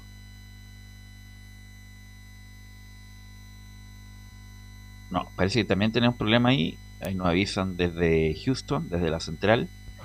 Entonces vamos con. vamos a ver, ahora sí, a ver, vamos a ver si. A ver. Escuchemos a Ignacio Entre un gato, ¿qué pasó, Leo? Entre un gato, eh, la perilla. Eh, muy bien, muy bien. Siempre es bueno empezar el torneo ganando. Creo que es lo, es lo más importante de dos. Eh, independiente del juego, los primeros partidos siempre son un poquito más difíciles. Mm. Pero, pero muy bueno, muy bueno para el equipo, para todo el grupo y especialmente para mí poder jugar los 90. Así que muy contento por eso. Ahí pasaban las declaraciones de lo que decía el juvenil eh, Ignacio Saavedra respecto de lo que es eh, eh, vestir la camiseta del cuadro de la Católica. Escuchemos la segunda declaración de Ignacio Saavedra donde habla, Palestino es un gran rival. No, bien, creo que cuando lo que te digo, o sea, el primer partido siempre cuesta un poquito más, yo creo que el segundo se nos vamos mucho más, más afianzados, eh, eh, el profe está trabajando muy bien, todos estamos trabajando muy bien, así que eso es muy importante. Eh, Palestina es un gran rival, tiene muy buenos jugadores, de eso sabemos, es uno de los equipos que, que más se reforzó, pero, pero nosotros tenemos que aprovechar que, que, nosotros nos conocemos hace tiempo, que vamos a hacer lo que el profe nos pide y estoy seguro que vamos a hacer un gran partido. El tema es eh, la merma con la que estaba la Católica el, fin de semana, Felipe, que me imagino que ya eso eh, se va dejando un poco de lado. Pero aún así, a, pesar de, eso, eh, se notó una Católica mucho más disminuida. O sea, significa que nuevamente la Católica va a tener los mismos problemas que tenía el año pasado, que de hecho los conversábamos mucho con Camilo, que no es lo mismo jugar con los titulares que cuando ponen los suplentes, que siempre la Católica queda demasiado disminuida se le notó demasiado en el año pasado, en un solo partido, de hecho, con, todavía con Everton, no se me olvida ese partido, que la Católica queda muy disminuida cuando no le juegan con, eh, con los titulares, con la opción a titular Camilo. ¿ah? De hecho, eh, eh, es complicado eso para, el técnico. Sí, pues ahora le está pasando nuevamente en defensa porque ya se habla de varios, de Branco Ampuero, por ejemplo, que va a estar un par de semanas fuera. Un mes va a estar afuera. Un mes, va a estar afuera. Sí, sí, sí. Y había otro que tiene tres semanas, de hecho. Gonzalo Tapia. Es el otro. Pero ahí creo que le pueden dar minutos y Edson Puch todavía no está listo, pero creo que le van a dar más minutos. Y justamente a Abraham Compuero en la primera pasada por la Católica no le renovaron, no porque que, jugara mal, sino porque tuvo una cantidad de lesiones muy importantes. Híjole, sabes que no es confiable este jugador, se pasa lesionando. Y ahora vuelve, primer partido, un mes fuera. Y se lo, ese, se lo pelearon a Colo Colo, eh, eh, Abraham Compuero la Qué buen jugador. Es que más allá de las lecciones, Camilo, físicamente se para bien, es fuerte, agresivo, anticipa bien. A mí me gustan, pues, es un buen jugador, pero si tiene lesiones permanentes le va a costar. Ahora aquí se abre la opción de hasta Uruaga para que pueda volver a jugar en Católica como titular, eh, Felipe. Sí, hasta Uruaga sonaría como uno de los centrales, bueno, por la experiencia que tiene y porque ya jugado con Valver Huerta en la saga central. Dudo mucho que sea eh, Carlos Salomón, en este caso el juvenil, sub-20 de la Católica, que lo reemplace. Yo creo que va, va a asomar como carta principal en la saga central de la Católica para el partido con Palestino viendo el juego de lo que hace Luis Jiménez, eh, creo que podría ser el, el mejor en este caso eh, Tomás hasta Buruaga. De hecho, muchachos, para detallar un poquito estos dos jugadores que se lesionaron, tanto Gonzalo Tapia como eh, Branco Ampuero, los dos se realizaron los exámenes y arrojaron ambos un desgarro en los isquiotibiales derecho. Así que esos son los dos jugadores de baja, sumándole también, digo, a lo que tiene el Chapa Fuensalida, eh, a la larga lista también de que tiene Germán Lanaro, Elson Pucho por, oh, por el COVID-19, y eso sería más o menos como la larga lista porque son dos eh, eh, también de los que vuelven ahora ante Palestino. Uno es Fernando Sampedri y el otro que vuelve es Juan Cornejo, quien había sido operado, ya está en condiciones para poder ser alternativa, no digo que titular, porque ese lado, esa plaza la puede ocupar fácilmente el Catuto Rebolledo. Creo que Catuto va a ir por derecha porque no está salida o vuelve salida. Parot va por el lado izquierdo. Por, el lado izquierdo va Parot. Ahí puede entrar Cornejo, Camilo. y como no está Puch todavía y Gonzalo Tapia tampoco, podría entrar Clemente Montes también por ese lado izquierdo. Claro, es un jugador que juega por ambas bandas, en ese caso juega por tanto puntero izquierdo como derecho. Recordemos que también jugó eh, en otros partidos cuando lo tenía Ariel Holland, cuando lo hizo debutar, también lo, hacía eh, cambiarse de banda para distraer un poco la saga defensiva. Es un jugador eh, intermitente que puede causarle muchos eh, problemas a una saga defensiva que le toque jugar porque por su rapidez y, tiene buena técnica el muchacho también. ¿Algo más, Felipe? Sí, para cerrar el informe del día de hoy, muchachos, escuchemos la última de Valver Huerta, quien habla, la solidez defensiva fue fundamental para llevarnos al triunfo. Bueno, primero, eh, obviamente muy, muy contento por, por, haber obtenido el triunfo. Era, era, fundamental comenzar con el pie derecho el campeonato. Eh, sabíamos que iba a ser un partido complicado, que, que, ellos venían con, con, toda la gana, obviamente, entrando a la primera división, pero lo supimos manejar bien. Eh, tuvimos también algunas opciones para poder, para poder agrandar un poquito el marcador, no se dio, pero la solidez defensiva, como dices tú, fue fundamental para, para poder llevarnos el triunfo y, y poder poder comenzar, como dije antes, con el pie derecho. Eso era, muchachos, eh, el informe de Católica por el día de hoy. Muy buena Oiga, en la Católica, Huerta y uno más en defensa. Huerta se transformó en una figura importante en Católica, ya no lo muere de titular. ¿eh? Además no se lesiona.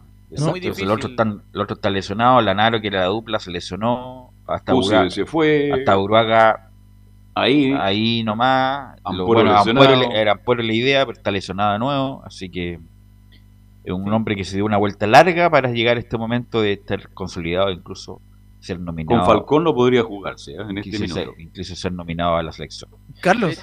Sí. A propósito de los sobrenombres, a propósito hasta Burbaga, hoy día se fue, el, habló Lescano, estaba viendo unas declaraciones, bueno, Lescano dice que le va a poner gato a su camiseta, pero se le fue el nombre, se le salió el, nombre, el sobrenombre de eh, hasta Buruaga, el salchicha, así le dicen a Tomás hasta Buruaga. el salchicha.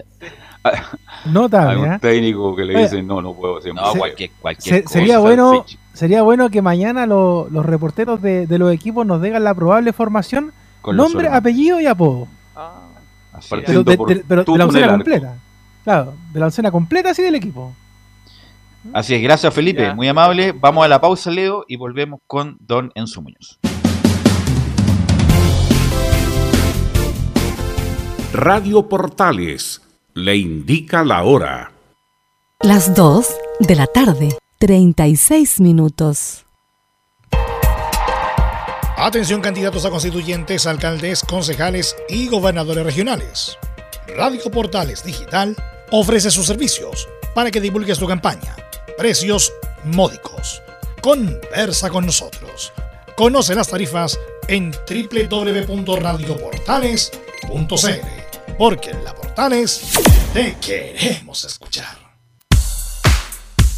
Ahora más que nunca, quédate en casa y disfruta de algo rico sin pagar de más. Somos de la casa, una delicia al paladar Conoce nuestra variedad de waffles, sándwiches, empanadas de horno y mucho más. Contáctanos vía WhatsApp al más 569 5018 3008. Atendemos todas las tarjetas de crédito y red compra. Infórmate más en nuestras redes sociales, en Instagram y Facebook. Recuerda, somos de la casa, una delicia al paladar. Durante esta emergencia sanitaria, realicemos actividades junto a nuestros niños, niñas y adolescentes. Intentemos solucionar los problemas con diálogo y conversando sobre las emociones que surgen estos días. Que ellos confíen en sus padres o adultos cuidadores puede evitar el consumo de alcohol y otras drogas. Si necesitas ayuda, ingresa a senda.gov.cl o llama al 1412. Senda, Ministerio del Interior, Gobierno de Chile. Visita www.radiosport.cl, el sitio web de la Deportiva de Chile. Programas, noticias, entrevistas y reportajes, podcast, radio online y mucho más. Todo lo que pasa en todos los deportes lo encuentras en www.radiosport.cl. La Deportiva de Chile en Internet. Comercial IAC y Compañía Limitada. La mejor calidad mundial en laminados decorativos. Comercial IAC y Compañía Limitada es Vertec en Chile. San Ignacio 1010, Santa Rosa 1779, Avenida Mata 446 y Portugal 501. Comercial IAC y Compañía Limitada es Vertec en Chile. Desde todo Chile. Desde todo Chile. Y para todo Chile. Para todo Chile. Portales Digital está en todas partes. www.radioportales.cl Un acercamiento electrónico a todo lo que pasa en el fútbol. Escuchas Estadio en Portales en su edición central. La primera de Chile, uniendo al país de norte a sur. 14 horas con 40 minutos y ya vamos con Enzo Muñoz, alias el Pandita. ¿Cómo estás, Enzo? Muy buenas tardes, Pelu. Leo Mora de versión. Quedó, des- quedó descolocado el muchacho, ¿no? Que le ¿Por qué gustan mucho los el helados. Pandita, Enzo?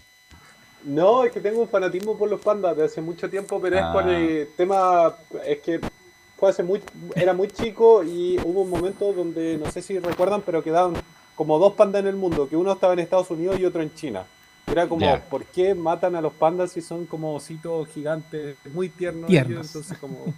Yo pensé porque le gustaban los helados panda. No. También, es- eran muy buenos, eran muy buenos. Sí. Y económico. Gamba en esa época, no se contarán Sí. una hora.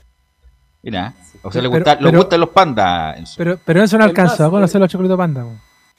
Sí, no, sí alcancé a conocerlo. Era muy chico, pero sí lo alcancé a conocer. Es más, en mi pieza yo tengo dos peluches y los dos peluches son de panda. En serio. Uno muy Bien. grande y uno muy chico. Así que el le tiene que pasar la camiseta con el dorsal panda ahora. sí. Claro, Claro, sí, si fuera puto. El Eso más, se los el compró- más chiquitito me lo, me lo compró Rodrigo Vergara, que es colega de la portal. Sí. Y ahí el otro, Está involucrado. dígame el otro que se lo regaló una, una mujer. po. El otro me lo compré yo. O sea, los Ah, dos me ya. lo compré yo, pero uno, uno me, eh, me lo trajo Rodrigo. Le pagué yo Ya. la plata, pero me lo trajo Rodrigo. Ya, ok. Mejor lo vamos a mojar ahí nomás. Sí, mejor. Ol- Sí, mejor. olvida. Dejémoslo ahí mejor. Oye, a, a propósito de meternos en el bloque de la U, eh, antes de pasar a la información, yo quiero pedirle un par de segundos a la gente de Portales porque le quiero mandar un, un saludo de mucha fuerza y ánimo a una persona que colabora mucho eh, indirectamente con Estadio Portales desde las canchas, que es Rodrigo Seguel, más conocido como DJ Twister, que él es eh, el ingeniero de sonido de los eh, colegas de 100% Azules, que todas las semanas cuando estamos en los estadios nos presta el ambiente para las transmisiones. Ah, el Ayer- muchacho moreno. El Eh, moreno. justamente, flaquito, Ah, ya. alto. Que trabajaba en la Santiago antes, ¿no? Exactamente. A él Ah, le ya, encontraron coronavirus ayer. Chuta, ya. Entonces, eh, por eso, mandarle toda la fuerza, todo el ánimo. Él toda la semana nos colabora cuando estamos en las canchas Sí, con el sonido ambiente. siempre. De, y cuando se nos falta, nos falta un cable, nos falta alguna cosa, Sí. cuando a Encito se le queda algún cable, ahí siempre está Rodrigo Seguel para que tenga una pronta recuperación por el tema del coronavirus. Y el otro saludo es para la mamá de Gabriel Balbontino, otro colaborador de Estadio Portales, María Elena Urtubia, que también le encontraron coronavirus en estas últimas horas.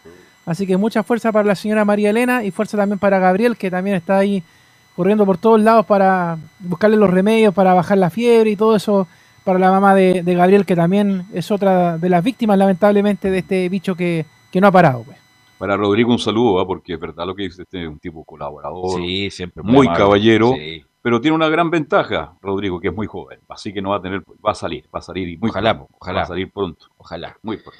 Y a la Bueno. mamá del colega Albontín que quiere que le diga lo mejor de lo mejor. Bueno, pan- no, Enzo, eh, ¿qué me dice de la U?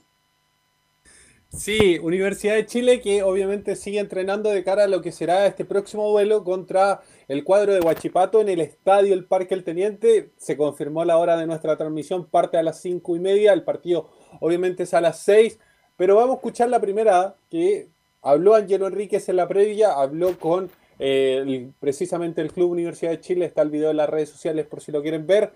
Pero vamos a escuchar un, par de declaraciones. La primera tiene que ver con los objetivos que se puso el plantel de Universidad de Chile de cara a lo que será esta temporada, que claro, que ya partió el campeonato, pero para los azules parte esta fecha. hay que estar donde los equipos grandes tienen que estar, hay que estar peleando arriba. Siento que hay jugadores para, para pelear el campeonato arriba.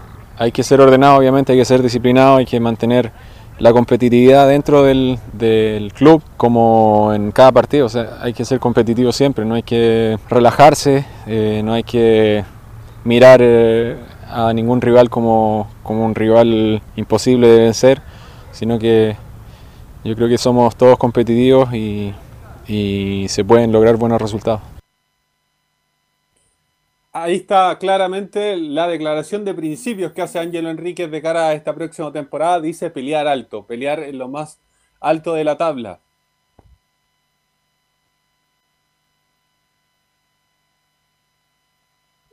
Es un desafío, es un desafío de la U ahora, eh, después de todo el año nefasto, o más bien de los dos últimos años bien nefastos de, de la U.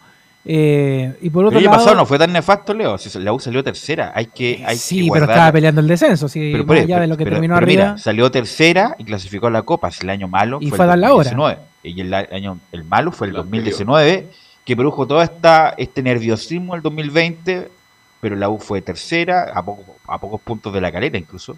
Velu, pero esa Eh, tabla no importaba, póngase serio. pero- Usted pero, sabe Leo, que la U estuvo mirando todo el, todo el tiempo, estuvo Pero mirando ¿por, el qué te- descenso. por qué- pero ¿por qué miró el descenso? Por el 2019, po. y justamente... Pero lo miró, buen- si da lo mismo. si el año pasado la U podría haber ganado todos los partidos, Pero Leo, del año pero 2019, Leo, pero, no lo hizo. Pero justamente se salvó el del descenso por el buen año, por el buena acumulación de puntos que hizo el 2020. Si la U no hubiera hecho la buena campaña o acumulado los puntos que hizo el 2020, la U no estaría en primera A, estaría en primera B.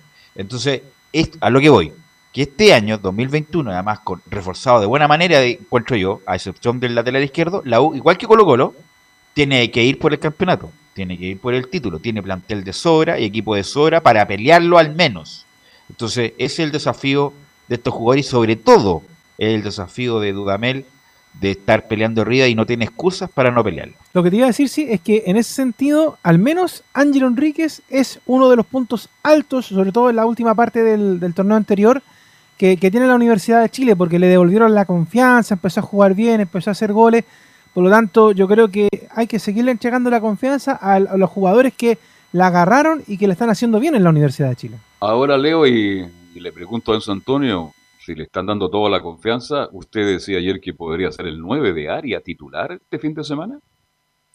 Sí, sí, se asoma, asoma obviamente, hay, hay que decir, quedan bastante días, bastante días para el partido, o sea, estamos a mitad de semana, queda el, el entrenamiento de mañana, el entrenamiento de, del día viernes, pero obviamente Ángelo Enrique asoma para ser el 9 de la U. ¿Por qué? Porque ha rendido en estas últimas fechas, como ustedes lo señalaban, lo que terminó siendo el, final del campeonato pasado. Y ojo, en el partido de ida contra San Lorenzo, recuerden que también anotó, donde la U obviamente tenía un mucho mejor plantel que, que en el partido de vuelta, donde le faltaron varios jugadores, pero se vio una buena asociación de parte del, del, del hombre que usa la 9 en la U. Pero adentrémonos un poquito en el partido, en este partido que viene contra Huachipato, y la primera que vamos, eh, o sea, la que vamos a escuchar ahora, eh, tiene que ver precisamente con el rival. ¿Cómo ven a Huachipato? ¿Cómo lo ve él particularmente al cuadro acerero? Lo escuchamos en la palabra de Ángelo Enríquez. Veo el rival como un rival difícil, obviamente, que, que también jugó partido de, clasificación a, a, Sudamericana y lo, hizo muy, lo, ha, lo, ha, hecho muy bien. No, y no va a ser un partido fácil, obviamente. Así que hay que entrar con la mayor concentración, concentrado en nuestro esquema, mantener el orden y obviamente salir a ganar el partido. Estamos de locales y, y hay que empezar eh, golpeando, golpeando fuerte el campeonato. Ahí está, nuevamente, obviamente, nuevamente señalan precisamente desde el cuadro azul que la idea es empezar ganando desde la primera fecha, pero hay un tema también, aparte del partido netamente tal, que la uno va a jugar en el Estadio Nacional, va a tener que ser local en el Estadio Parque El Teniente Rancagua, una cancha que recordemos, jugaron precisamente el año pasado varios partidos por eh, temas también que tenían que ver con el Estadio Nacional, que estaba siendo ocupado para otras cosas. Y escuchemos lo que señala Ángelo Enrique sobre el tema de la localidad, que obviamente igual complica por ahí, pero escuchemos lo de la declaración del jugador. Lamentable que no se pueda usar el Nacional, pero no hay mucho que, que hacer por eso, así que vamos a jugar en una cancha que una cancha linda, un estadio lindo, eh, donde ya hemos hecho de local antes. No creo que vaya a ser un, un, problema para, para nosotros, ya que se puede hacer un buen juego en esa cancha. Y hay que hacer esa cancha, hay que hacerla sentir como, como casa y hacernos fuerte ahí. Porque es verdad que Unión Española cobraba 20 millones de pesos por el rato, arriendo de Santa hace, Laura. Hace rato pero que estoy hablando de 20. Pero hace rato que Y el Nacional le significa a la U pagar 9 millones de pesos. ¿Sabe cuánto va a pagar por uta- utilizar el teniente? 3 millones. Pues la- pues, le ha puesto siempre la Unión ese precio a la U justamente para no arrendárselo. Para no arrendárselo, la U hace rato que no juega de Entonces local. el negocio que juega en, en Rancagua. Pero lógico, pues obviamente cómo va a de estar pagando 20 palos a más sin público. Hay que recordar que la- el Estadio Nacional no solamente cobra el arrendo, sino además cobra un porcentaje, de la por la entrada. asistencia de público. Eh, además, bueno, eh, la Unión Española, insisto, hace mucho tiempo que la U no hace de local en Santa Laura, justamente por lo mismo, por los problemas que tienen estos dos clubes, y el arrendo es demasiado caro. Muy caro, muy Enzo. caro. Pero, pero ojo, el, el año pasado cuando la U tuvo este mismo problema y terminó también jugando en el Parque El Teniente, igual se conversó el tema, más allá de que obviamente los ánimos no eran de los mejores, pero se conversó el tema.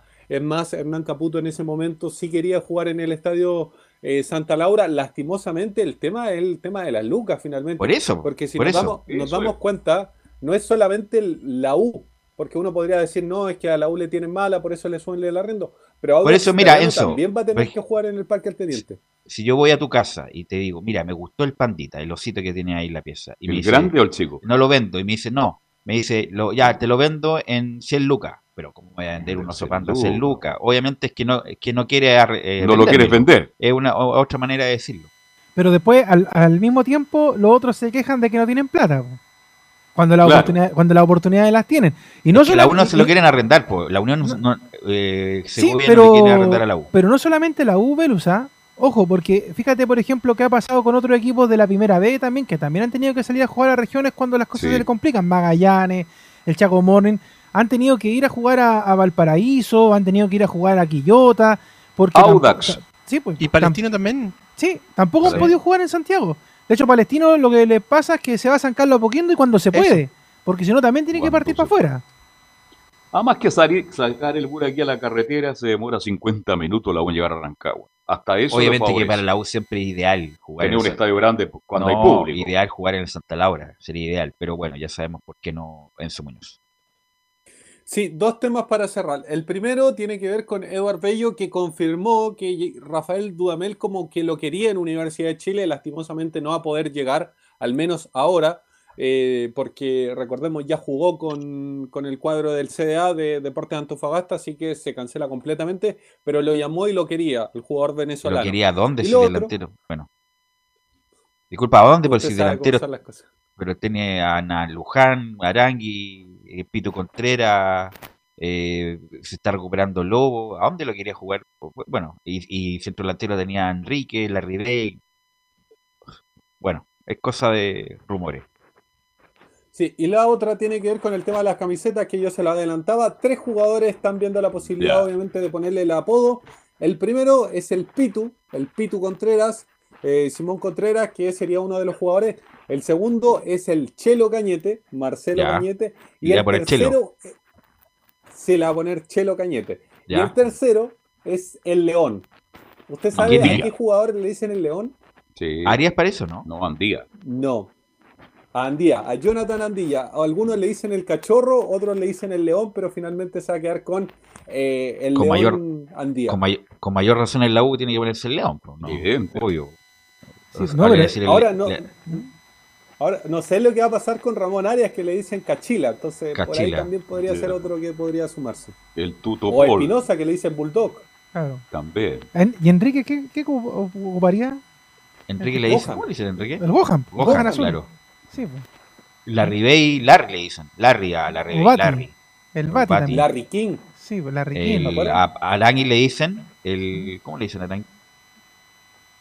Chico Arangui.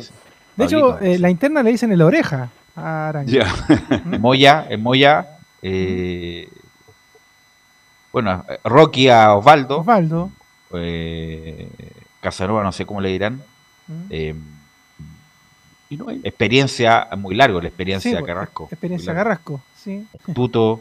Eh, bueno, ahí. El punto es que se va a chacrear, ¿eh? Va a ser simpático al principio y después se va a chacrear la cosa. De hecho, bueno. debería ser una vez al año, como cuando lo hacían para el Día de la Mamá, que se ponían el apellido materno. Y, claro, y salía sí. bien bonito, pero. Buena idea, pero, buena idea. Pero después no, pues, o sea, no. Se termina, claro. Ok, gracias, Enzo. Buenas tardes. Que estés bien. Eh, vamos con el pibe, el pibe del derrama, para que nos informes de el Audax y el triunfo de ayer. Ahora sí, vol volvemos muchachos y justamente el Vitamina Sánchez se fue muy, muy contento eh, anoche del estadio del Teniente de, de, Rancagua y no solamente por la victoria 2 a 1 del Audax sobre Deporte La Serena que ya re reseñamos en el primer bloque, sino además por eh, la forma en que jugó el, el, el un poco eh, complementando a lo que comentábamos al, al, principio, 11 tiros al arco contra 0 de la Serena en el primer tiempo y al final la estadística se completó en un 16-5. Entonces, lógicamente, el Auda fue muy superior en, este partido, hizo ver muy mal a Deporte de la Serena y justamente eso es lo que valora eh, Pablo Vitamina Sánchez en la conferencia de prensa, donde el 0-1 indica que hicimos un partido muy bueno y ojalá podamos sostenerlo en el tiempo. Hicimos un partido muy bueno, muy bueno. Nosotros, eh, ojalá, eh, ojalá uno pudiese sostener en el tiempo todo lo, que hicimos hoy. Yo revisé un, momento, iban, iban ocho minutos y el rival todavía no había, no había pasado mitad de cancha. Ahí fue la primera vez que lo hizo. Y no, no, no nos generaron peligro en situaciones claras, ni siquiera, ni siquiera puedo decir el gol, porque fue un remate de media distancia que, que da un bote medio extraño y se le, y se le mete a, Joaquín. No lo vi todavía, lo vi en vivo nada más, después lo revisaremos. Pero en el resto eh, coincido que pudimos lograr, y lo hicimos hasta el final. Y se acuerdan muchachos que les comentaba en un comienzo que le habíamos preguntado, justamente como en portales, al profe Vitamina Sánchez, cómo lo, había hecho para anular a Matías Fernández en este partido y justamente nos comenta en la número 03 eh, que intentamos incomodar a Matías Fernández. Mire, yo le, le, les comentaba a los muchachos que la diferencia entre Matías Fernández y Pajarito Valdés tenga que ver con la posición donde se siente más cómodo agarrando la pelota. Jaime Valdés ocupaba los lugares que a lo mejor hoy ocupó Leighton, de, jugar un poquito más atrás y de ahí lanzar y lo hace bien. Y Matías tiene la, la gran y enorme facultad de agarrar la pelota a espalda de, de los volantes nuestros. Ese era un poco nuestro temor y para esto lo que intentamos era que ese espacio sea corto, que sea chico, que sea incómodo para, para Matías, que inmediatamente si el rival encontraba el pase filtrado por los pasillos de los volantes, nos demos vuelta rápido para, para, para pasar esa línea de Matías Fernández y, y si tenía un, un, una referencia cerca, un central, que lo empuje a, ojalá cometer el error. Ahí se corre un riesgo porque se agranda el pasillo de la defensa o de la última línea y es bien aprovechado por, por Suazo. Entonces, bueno, la idea era justamente esta, ¿no es cierto? Evitar que entre esa pelota y que si entrase, él no tuviese los tiempos ni la comodidad necesaria para asistir, porque estamos hablando de un gran, un gran asistente, un tipo que disfruta mucho del pase gol y bueno, había que, había que evitar eso. Muchachos. Destacar el, en Audax, la, bueno, lo, el año pasado eh, apareció Montesino. Eh, la fuerza que tiene, ¿eh? tiene mucha fuerza este muchacho, no sé qué edad tiene, 25 parece, 26 tiene Montesino, pero es un jugador eh, a seguir, tiene mucha fuerza, mucha mucha mucha energía, a lo mejor si se tranquilizara un, un, poco más cuando tiene la pelota, pero es un jugador ser el mejor de Audax. Y el otro fue Martínez, que ahora Montesino. fue expulsado por, por el, el puñetazo. Y Fuentes. Fuentes. Pero ya no está en Audax. Sí, es que a eso me refiero, Ah. que eran los jugadores más No, importantes, pero los que más están ahora- vitales que tenía Audax Club Deportivo Italiano. Montesino, Montesino tiene mucha fuerza, Camilo. Sí, ayer como le gana el lateral ahí por, eh, por derecha, le gana la posición y finalmente da el pase hacia atrás bien. Y el otro Michael Fuentes también, el que el jugador que viene de Iquique. Y el último es Jorge Enrique, también es otro de los que, de los que tenía una buena temporada, tuvo una buena Y temporada el año pasado. y, y cuánto el centro delantero, Holgado, Holgado. que se mueve bien. Justamente. Eh, Sí, no, y, y- y- y justamente, muchachos, bueno, eh, le marco recién 7 de, diciembre de, 7 de diciembre del 95. El hijo de Cristian Montesino tiene 25 años. El jugador que fue el que le dio la asistencia a Fernando Conejo. Y ojo con la asistencia es al, hijo del recordado jugador de Coreloa que marcó el segundo gol, dio la asistencia eh, el Juaco Montesino. Y el primer gol, ojo con Michael Fuentes, quien el que da la, asistencia es Roberto Cerecea, quien ganó eh, en raya de fondo, metió el pase atrás. En su debut mm, fue con asistencia en su ex cancha en el Teniente de Arrancagua, Roberto eh, Cerecea, en el pase para Michael Fuentes. Y justamente la última que vamos a escuchar en, en honor al tiempo de Pablo Vitamina Sánchez, que la dio en la transmisión oficial, es básicamente por el tema de Arrancagua, que se da una curiosidad que hace tiempo que no se da en el fútbol chileno, que Audax va a jugar tres partidos consecutivos en Rancagua, los dos que va a jugar en calidad de local, bueno, ya, ya jugó uno ante La Serena, y el siguiente que va a jugar ante O'Higgins de Rancagua el día domingo, esto es a las 21.30 horas como visitante o lógicamente en el estadio El Teniente. Así que vamos a ir con la 04, donde dice, perdimos la localidad, pero nos tenemos que acostumbrar.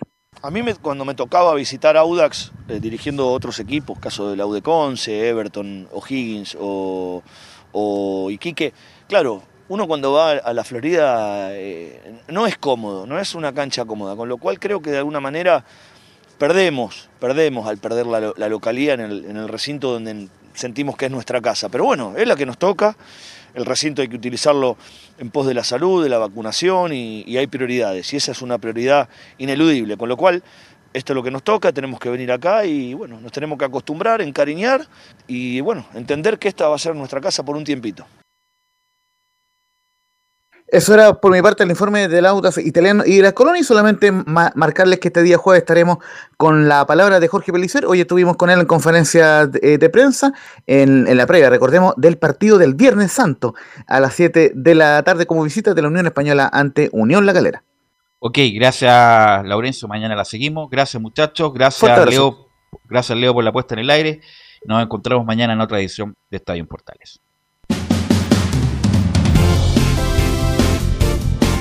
Fueron 90 minutos con toda la información deportiva. Vivimos el deporte con la pasión de los que saben. Estadio en Portales fue una presentación de Almada Comercial y Compañía Limitada. Expertos en termolaminados decorativos de alta presión.